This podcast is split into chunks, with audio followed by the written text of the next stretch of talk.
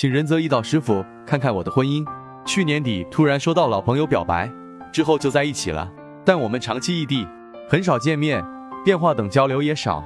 虽然我清楚他为人，也信任他，但总觉得少点恋爱的滋味。女，壬申年农历七月十四号酉时；男，壬申年农历五月十三日时辰未知。不知我跟他的感情能否长久？我何时能结婚？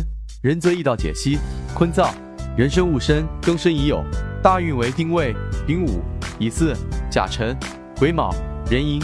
现在乙巳大运中，生辰八个字，有六个字都是印比同类，所以你是身强，用火喜木，水喜忌均有，会忌土金。他已有金为桃花，而目前走的己酉大运正是桃花运，说明感情缘分不会少，所以。你俩恋人关系多半不会长久，你要有心理准备。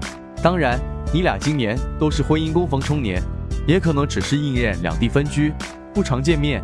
如果今年感情没事，明年癸卯，男方正财七星旺，你就可争取与其结婚，要么把关系维持到二零二五年乙巳，双方都逢流年与日柱天合的合，且他七星合身，你俩也有机会结婚。